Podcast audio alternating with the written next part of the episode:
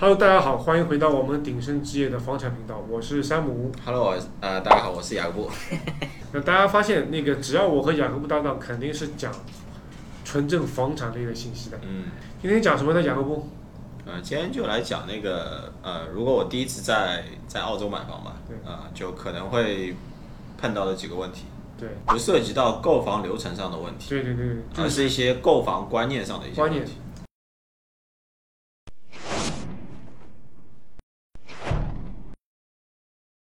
那其实第一点，其实很多人都会可能或多或少沾到一点边，嗯就是搞不清楚自己买房这个动作本身的一个最根本的目的。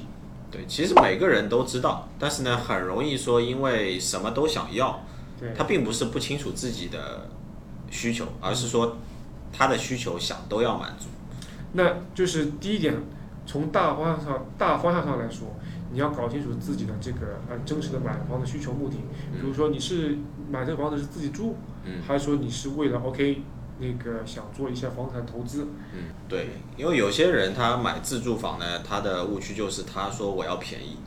那大家都知道，就是说一分价钱一分货嘛。你既然是自住的话呢，你就要考虑到说自己的居住体验啊、你的邻居啊、对。你你自己的一个生活周边的一个生活的便捷程度啊什么的。这些对，当这些东西都好的时候呢，势必你可能要在价格上面稍微做一些退让，你才能可可以买到一个让自己住起来比较舒服、嗯。比较方便，甚至说我们说住起来比较安全的一个区域。嗯那如果你是去买一个投资房呢，你如果是奔着一个自住的心态去买，那你会对里面的啊，比方说内装啊、楼层啊，或者是有没有什么河景啊、山景啊，过于的苛刻，嗯那会导致说你的投资成本上上上升，最后你在你会发现你你去养这套房子的时候，你就会很累。那第二个就是可能会比较详细一点的，可能会讲到后面，哎，到底是，嗯、我是在一个就是看上去比较好一点的项目里面选那个我可能次等或者三等的户型，嗯或者是在一个稍微次等一点的项目里面，我选一个我自己中意的户型，因为，嗯、这里的话，其实我相信，如果关注过我们上一期视频的人，可以那个知道，我们以前在那个呃 New State 举了两个楼，正好是可以非常贴切的。比如说一个比较好的楼里面，它两房一卫小户型，那有些人可能想买两房两卫，就选择了一个稍微次一点的楼里面。嗯那他去买了个两房两卫，那发现最后，诶，那个好的楼的两房一卫反而是升值的，嗯那个次的或者再次的两房两卫那个户型，就那个整体楼反而都是那个贬值降价的。嗯对，这个其其实，呃，我们可以看出来，这里面比较重要的一点是，你要把这个先后顺序搞清搞清楚。比嗯如说你在大前提你都没有那个选好或者选对情况下，你进入到这个大前提之后的那个第二步，嗯可能就是错误之后的第二步，错中错。嗯，对，才会可能会导致一个不满意的结果。对，很多时候它出现矛盾，并不是说选择够多的时候，它出现矛盾的时候，通常是在呃选择比较选择比较少的时候。对，因为好，大家都知道，就是说好的项目它一定卖得快，嗯，卖得快的项目你会发现，哎，这个这个项目好像我我可选择项就很少，然后有一些项目它可能剩的比较多。剩的比较多，然后你会发现哇，这个项目选择面好广，然后我就去买了那个选择面很广的那个项目，但同这个时候你就要考虑说，那个项目选择少，是不是因为它项目选择它这个项目比较好？嗯，所以说那那个时候你你就要说，哎，我我值不值得说为了这个好的项目，我去做一些退让啊？这个就是每个人的选择。对。那后面第三点我们想要说的，其实就是，呃，我个人经常碰到的很多这样的问题被问到，就是客户会问，哎，我是想要在哎市区附近稍微核心一点的位置买一个房子，那房子肯定会面积会比较小，嗯或者说我同样的钱跑到市区外面，就远郊远一点地方，嗯。我买个大一点的比那个房子，嗯。也就是在这两者之间，都价格都是差不多的，我怎么去定夺？我觉得的话，买房子的话，呃，在澳洲的话，很多人他可能一生中可能不只会买一套房子。嗯，因为因为你可能会同时持有好几套，如果你经济状况 OK 的话，或者你在人生的不同阶段，你去进行一些置换，这个在国内我相信也也很多会做的，什么改。对什么改善型住房啊或怎么样的。所以说你要记住说每个买家在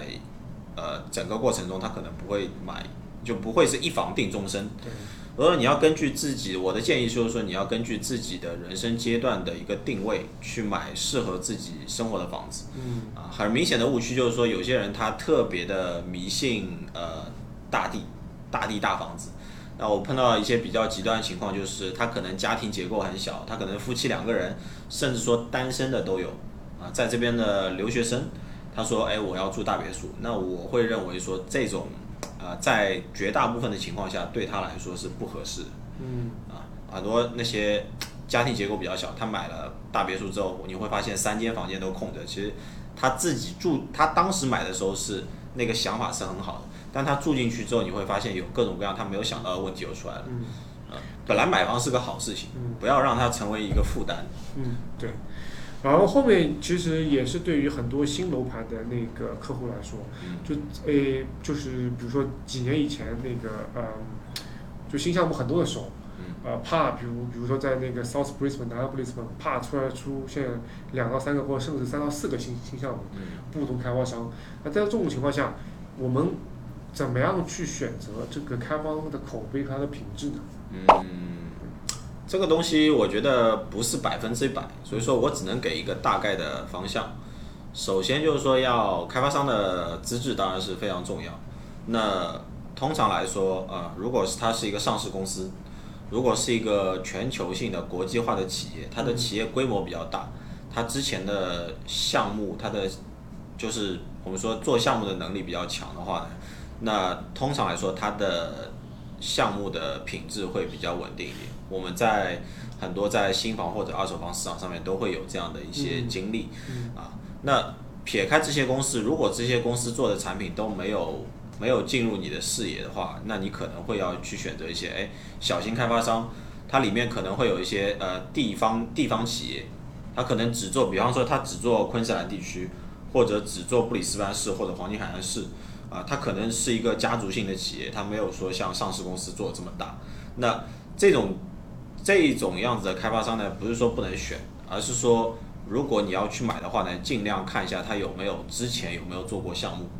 如果他之前没有做过项目，那可能会有一定的风险。实话实说啊，不是黑黑别人开发商啊。如果他之前有做过项目的话呢，尽量去他之前做过的项目里面，有机会的话去看一看。去看一看，考察一下。如果他之前的项目做的还可以，那之后的话呢，通常来说会越做越好，他不会一代比一代做的差。嗯那如果之前的项目都没有做得很好的话呢，你就要考虑一下，他有没有能力去把现在这个项目做好。嗯，那这个时候就是要比较谨慎。对，那通常来说，这种情况会发生在买期房的时候。买现房的话，大家都能走进去看嘛，那基本上就一目了然。对那后面还有一点就是，前面是雅各布他特意就是想要跟大家分享，就是说所谓的留余，对，这个其实很重要，因为每个客户他买房的时候都会带着预算来嘛。嗯那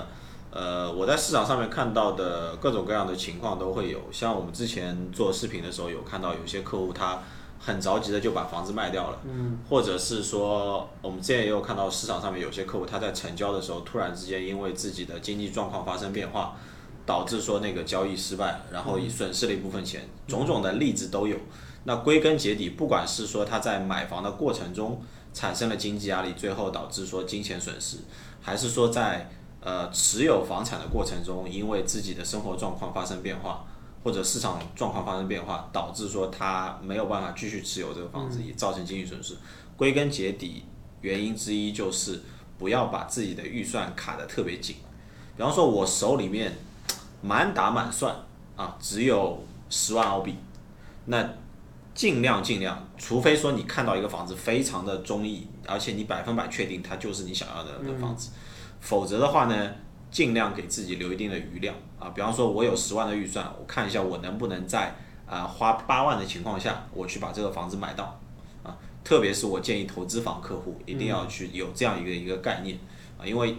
一个投资行为它一定会产生市场一定会产生波动和风险对，不可控的因素，对，如果你是个自住房，你说哎我自己住的，那我可能我可能咬个牙我就买。住的舒服一点，对，但投资的话，我相信每个人他一定是愿意去做一个挣钱的或者是打平的，他一定不会愿意去做一个亏本的投资。那这个时候尽量给自己留一定的余量，不管市场发生风险也好，或者是你个人的经济状况发生风险也好，所有的东西都在你可控范围之内，你不会因为短期的波动导致说你急于出手这套房子，最后造成一个经济损失。嗯，对。然后后面一点其实也是也是相当重要的，就是法律法律的保障，在一个陌生国度买房，你第一点肯定要非常。那个去获取比较正确的信息，就这个国家它的那个法律层面上面，呃，第一允不允许海外人买房？那个允允许的话买什么样的房？第二，他买房有一些哪一些就是嗯政府层面的费用？然后第三，法律上面的所有的那些有些什么条款是保护自己的买买房这个动作以及买好房之后这个利益？对，这个比较重要。那还有就是在澳洲买房这边，那个法律的咨询帮助啊，就律师这一块，是那个是强制性，非常必须要去做的。对。然后这里跟大家友情提醒一点，就是你买什么房，在买房之前那份合同务必务必让你的律师给你完完全全解读清楚。对。然后这个律师一定要找靠谱的。然后另外一点就是。合同一旦签完之后，如果再有什么，比如说开发商或或者卖方有一些附加条款，需要以书面形式让你去签，务必务必再让你的律师帮你解释清楚，这东西到底是意味着什么，有有没有什么风险？签下去之后我代表什么样的性质？OK，那我们今天就差不多聊这么多，最后那个结尾有还是要打波广告？对，打波广告。我这个广告我相信我们是打的非常值，因为，嗯。如果从一开始就关注我我们视频，我们平常的那个客户应该知道我们的风格和我们想要传递的东西，是那个嗯跟其他人有本质的区别的。那希望这些东西都都可以帮助大家，无论是你要买房、卖房或者租房。嗯，OK，好，那就跟大家说拜拜。OK，好，下次再见，拜拜，拜拜，嗯。那最后，请大家不要忘了关注我们的频道，因为我们的频道不仅有澳洲高质量的房产内容，还有澳洲社会生活的方方面面，相信你一定可以看到一个有血有肉的澳洲哦。那我们下期再见啦，拜拜。